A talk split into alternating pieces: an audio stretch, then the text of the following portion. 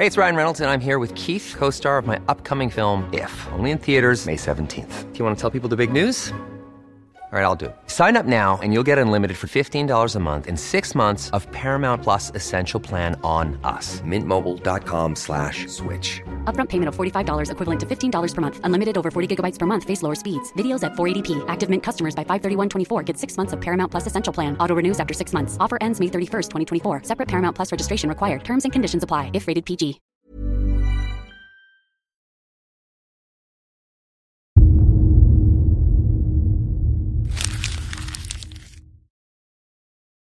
Seguirle el ritmo al país no es cosa fácil, pero en este espacio intentaremos, semana a semana y en 25 minutos, comprender juntos lo que sucede en el territorio que habitamos.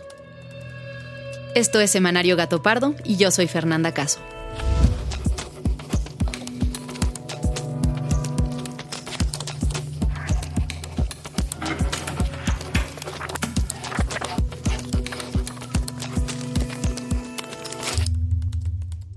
Hola, les platico que en Gato Pardo estamos muy contentos con el lanzamiento de un podcast hermano que sé que les va a encantar. Se trata de una serie de cinco episodios en los que el periodista Javier Risco se cuestiona en qué momento sucedió algo que cambió el rumbo en el país. ¿En qué momento dejó de funcionar el correo? ¿En qué momento Cuauhtémoc Blanco pasó de ser futbolista a ser gobernador? ¿En qué momento el metro de la Ciudad de México se deterioró tanto al punto de colapsar? Con un tono inteligente, ligero y ameno, Risco nos va guiando por las dudas que lo llevaron a elegir cada historia de la serie. ¿En qué momento pasó? Al final de este episodio les recordaré el nombre para que vayan a buscarlo en cuanto termine el semanario.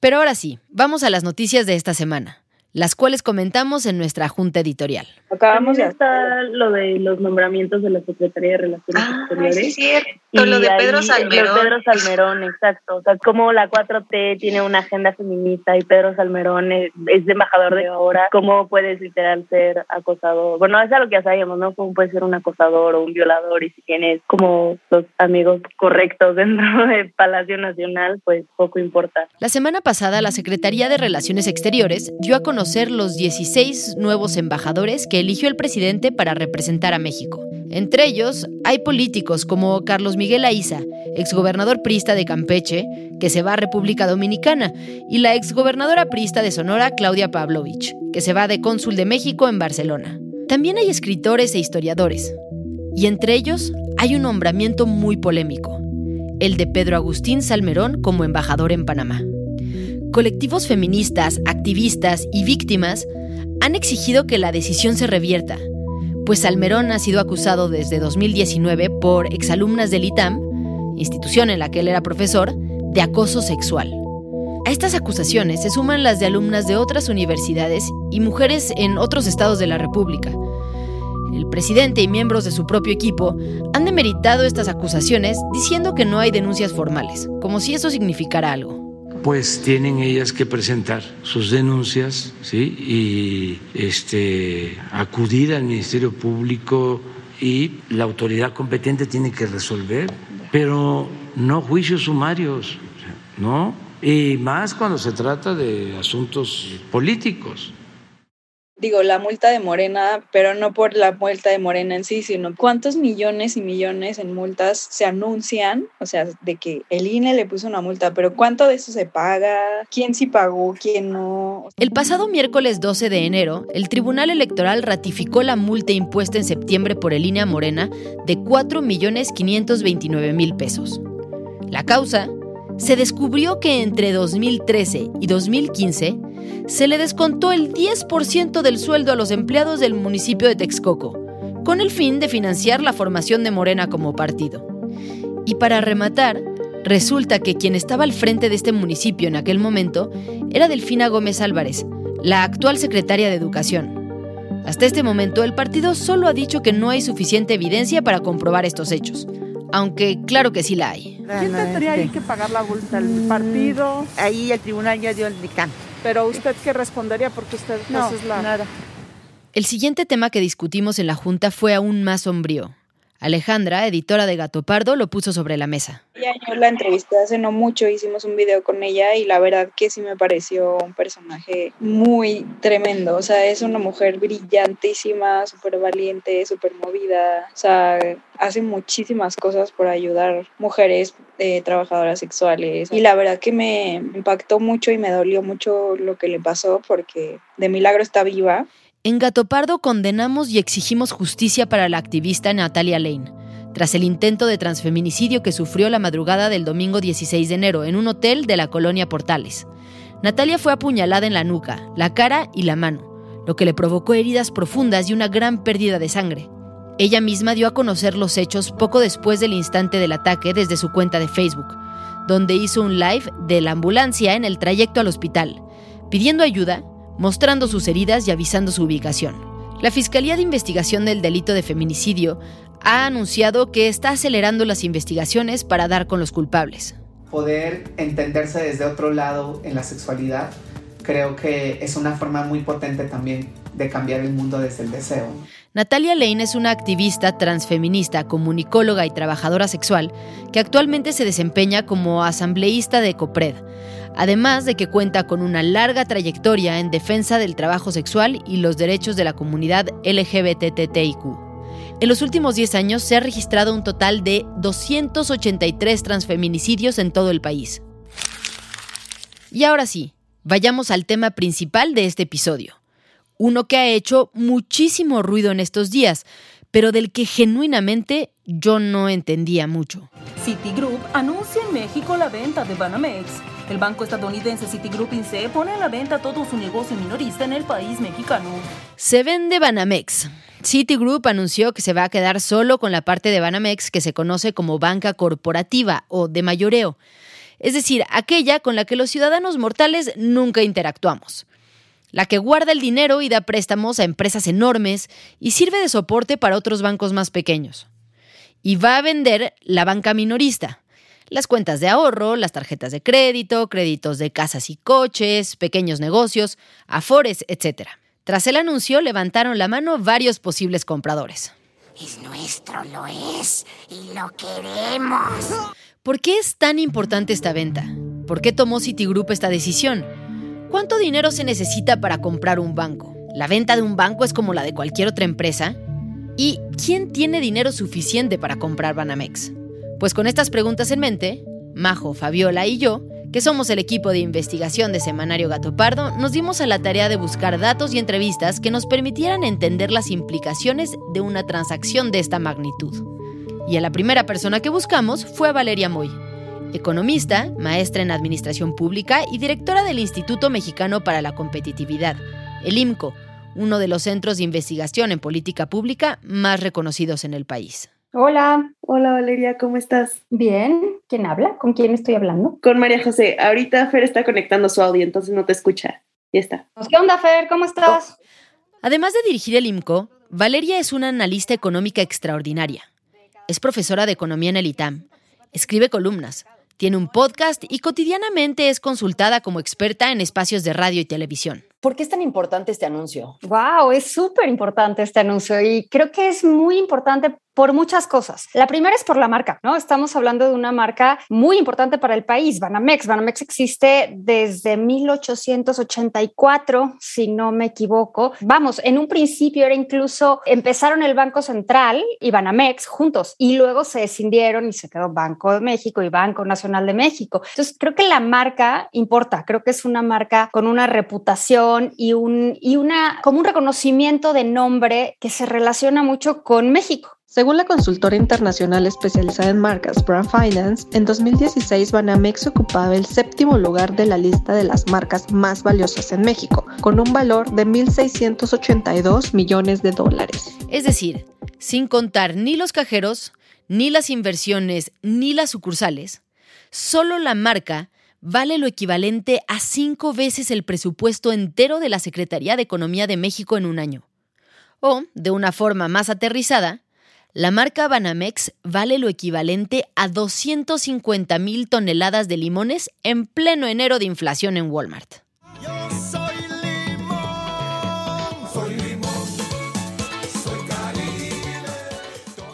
La segunda razón que me da Valeria por la cual la venta de Banamex es tan importante tiene que ver con el resto de sus activos. En segundo lugar, estamos hablando de una institución financiera que no solo lleva décadas o siglos, sino que es un participante bien importante en el mercado. No es el mayor, hay que decir que fue perdiendo participación de mercado con los años, hoy por hoy es el cuarto jugador del mercado, pero sigue siendo un jugador muy importante. Es uno de los jugadores, si no es el que más cajeros tiene, y en ese sentido es un jugador que está cerca de la población. Y cuando digo cerca es literal, o sea, está cerca porque el cajero, probablemente el cajero que te quede más cerca, probablemente sea un cajero de Citibanamex, únicamente por el número número de cajeros que tienen. Y sí, Banamex tiene muchos cajeros.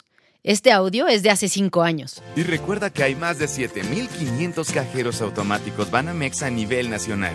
Hoy, según su página, son más de 8.700 cajeros en el país. Pero, ¿cómo fue que la marca Banamex llegó a ser tan importante y el banco tan grande? Pues, tal como nos lo adelantaba Valeria, explicar esto es imposible sin contar su historia. Corría el año 1884. En las arcas del gobierno mexicano reinaba el desorden.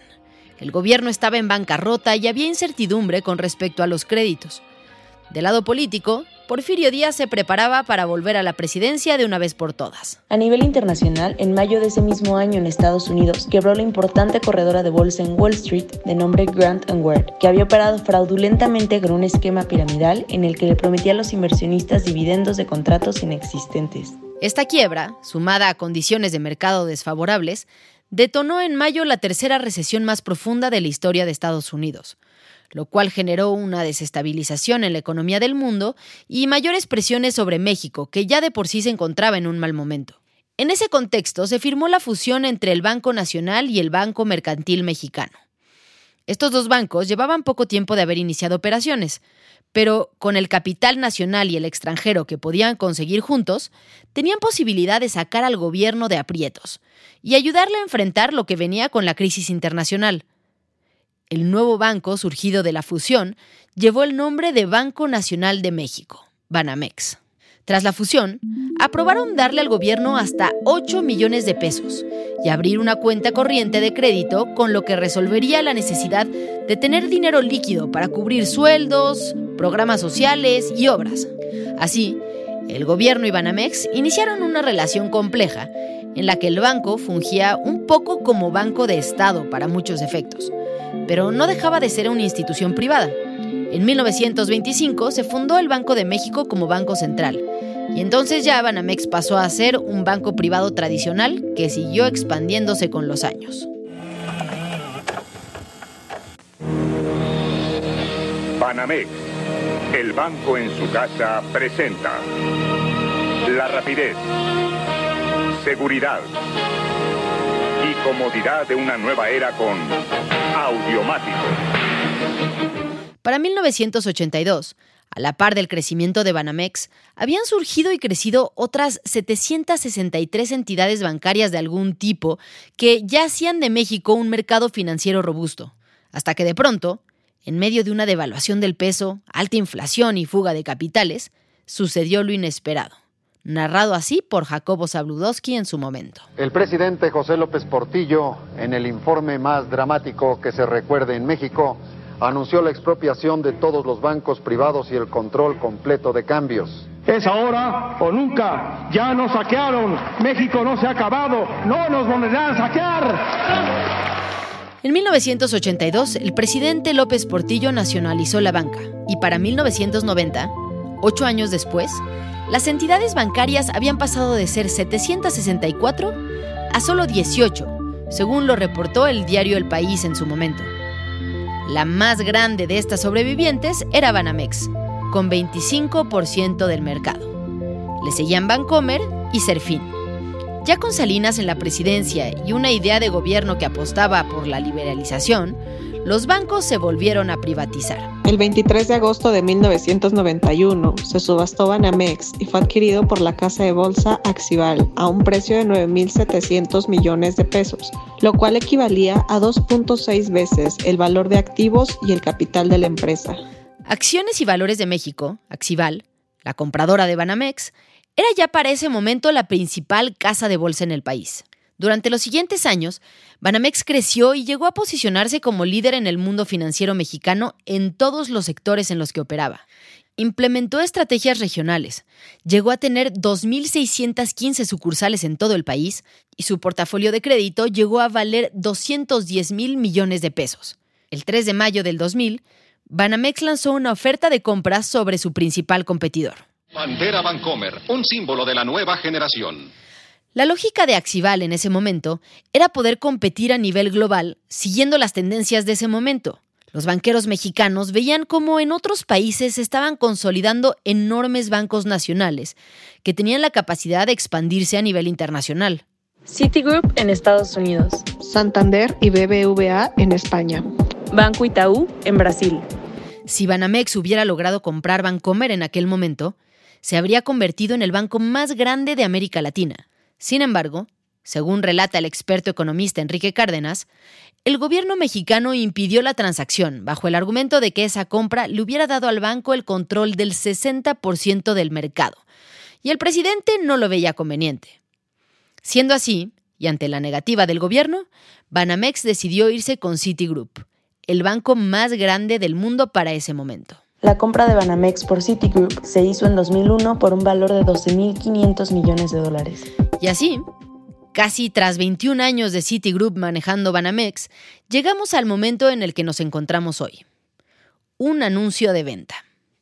Volvamos con Valeria Moy, quien me cuenta que además del valor de la marca y el peso del banco, hay una tercera razón por la que esta venta es tan importante. Y yo creo que el último lugar, que no por nada, o sea, es importantísimo esto a la parte de fomento cultural. La cantidad de obras de arte que hay en fomento cultural Banamex es impresionante y la cantidad de inmuebles, bueno, nada más hablar del Palacio de Iturbide. Fomento Cultural Banamex AC, organismo sin ánimo de lucro, cuya misión consiste en impulsar la inversión en el desarrollo cultural bueno, es una colección que tiene más de, 500, de 1.500 piezas y a diferencia de otras colecciones privadas, esta es una colección que tiene como un punto de partida, una característica muy singular que es la de que prácticamente más del 95% de la nómina de sus autores, bueno, son mexicanos y de las obras o son mexicanos, son de tema mexicano, o bien son obras hechas por extranjeros pero con tema mexicano. La voz que escuchan es la de la doctora en Historia del Arte Angélica Velázquez, quien es directora del Instituto de Investigaciones Estéticas de la UNAM y lleva décadas trabajando de cerca con la colección cultural de Banamex como investigadora y curadora. La doctora Velázquez me cuenta todo lo que hay en esta colección y la lista es interminable. Está este biombo muy, muy importante. en, una de sus caras tiene la representación del encuentro entre Cortés y Moctezuma. Tenemos obras de Egerton, de Rugendas, de tres arrietas que tiene el banco que compraron en, en Alemania. Las obras que tiene de Velasco, de la vendedora de Alcatraz, de Diego Rivera, de Orozco, de Siqueiros, del doctor Atl, de Joaquín Clausel, en fin, los nombres de los artistas más importantes en el siglo XX. Hay piezas desde el siglo XVII y hasta el siglo XXI. Hay arte sacro, retratos, arte moderno, arte popular y además de todas estas piezas, Banamex cuenta con edificios de un valor histórico incalculable. Palacio de los Condes de San Mateo de Valparaíso y Palacio de Iturbide en el centro de la Ciudad de México. Casa Montejo en Mérida, Casa Suchil en Durango, Casa de la Canal en San Miguel de Allende. El primero de ellos, el Palacio de los Condes de San Mateo de Valparaíso, es sede de las oficinas centrales de Banamex. Pero además se usa como foro de exposición para piezas que se muestran de manera gratuita al público. Este palacio se encuentra en la esquina de las calles Isabel la Católica y Venustiano Carranza. Se construyó en el siglo XVIII y tuvo un costo mayor a los 115 mil pesos de aquella época. Le pregunto a Angélica qué tan importante es esta colección en comparación con otras que puede haber en el país. Bueno, ahí sí te puedo decir que yo sí creo que es una de las, pues, en el sentido, digamos, de arte mexicano, yo creo que puede ser como la más importante, ¿no? Es la colección privada de arte mexicano más importante que existe. Sus piezas han viajado y se han expuesto de manera temporal en el Louvre, el Met, el MoMA y los principales museos del mundo.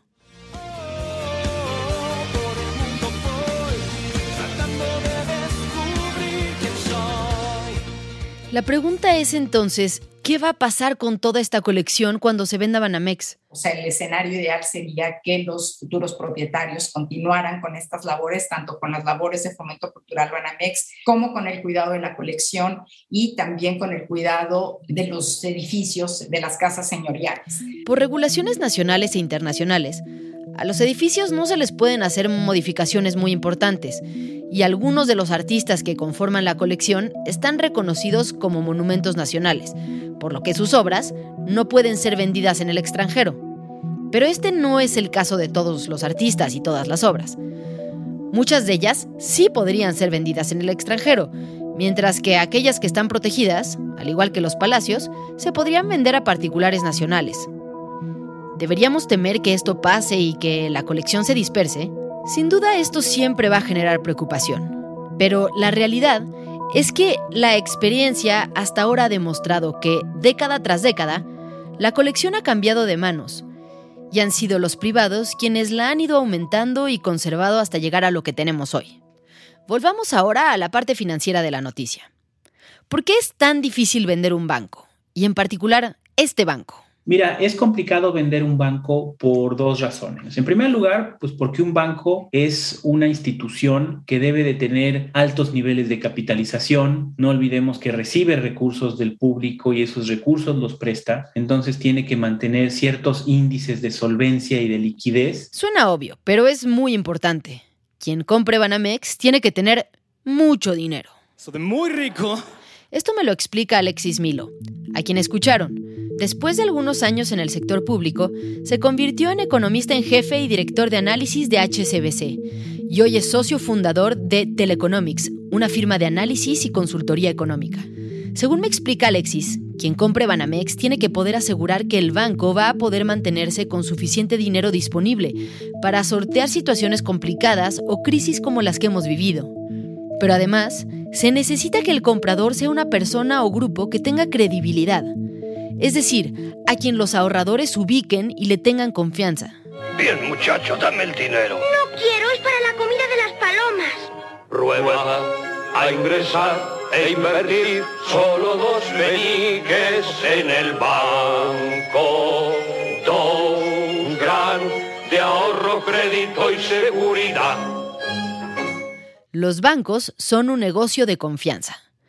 Si en un determinado caso los ahorradores llegaran a pensar que su dinero no quedó en buenas manos, podrían querer sacar su dinero al mismo tiempo, y esto generaría una crisis para el banco. En el caso de los bancos mexicanos, quienes mejor podrían cumplir con los requisitos de solvencia y experiencia serían Banorte e Imbursa.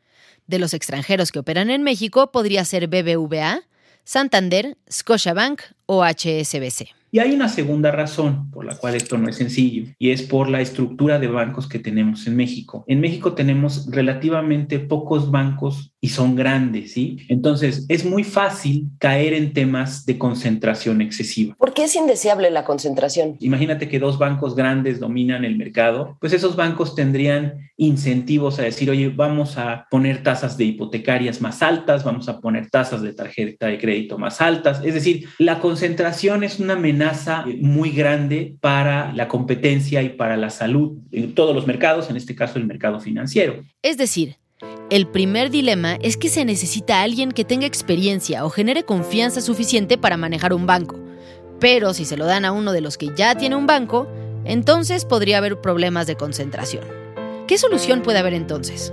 Bueno, pues tal vez podría comprarlo otro banco extranjero, probablemente un brasileño que aún no tenga presencia en México.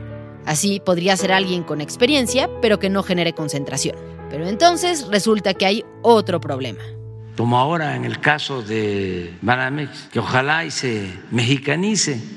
El presidente quiere que pase a manos mexicanas.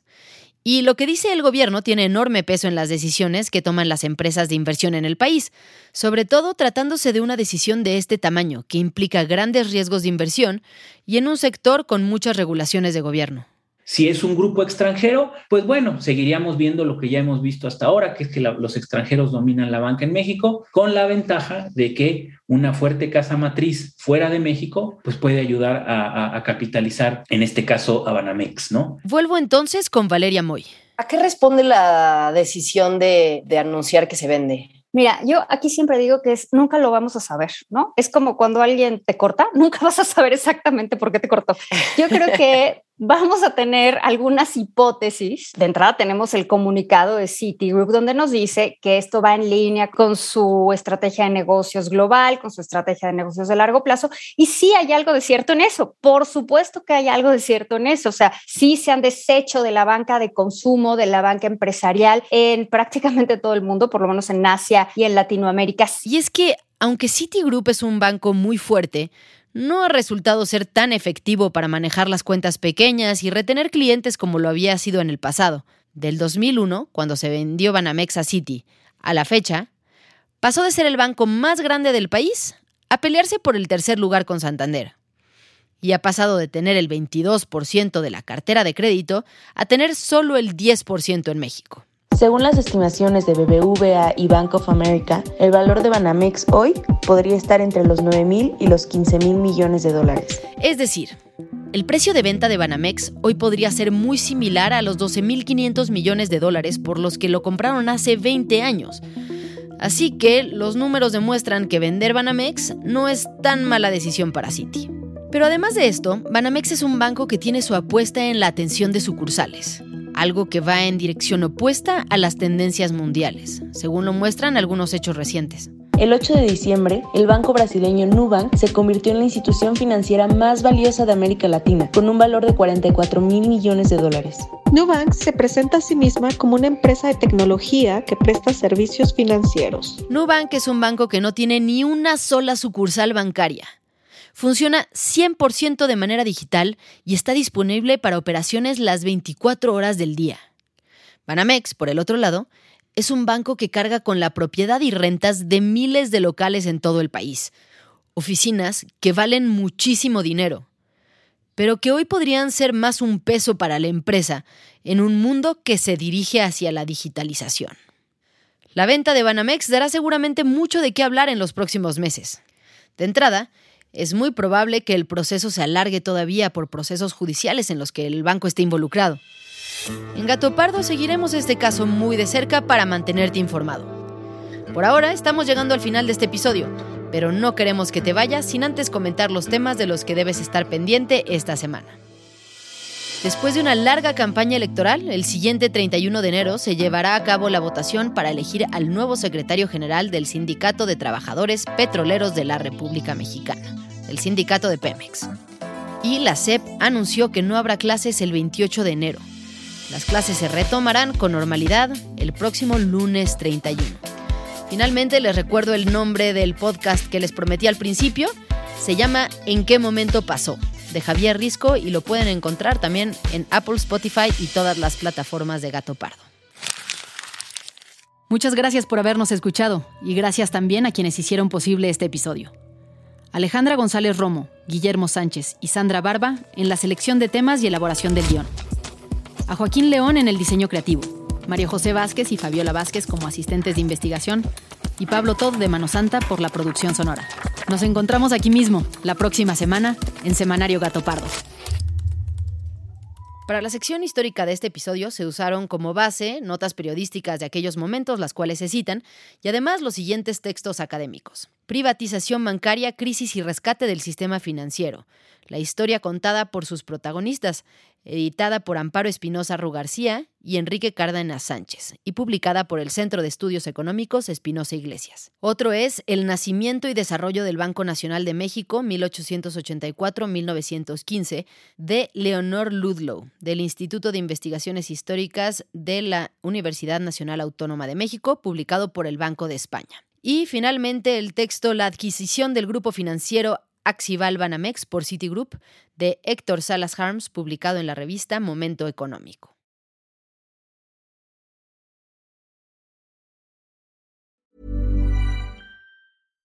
How would you like to look five years younger? In a clinical study, people that had volume added with Juvederm Voluma XC in the cheeks perceived themselves as looking five years younger at six months after treatment. Look younger, feel like you. Add volume for lift and contour in the cheeks with Juvederm Voluma XC. Reverse signs of aging by adding volume to smooth laugh lines with Juvederm Volure XC.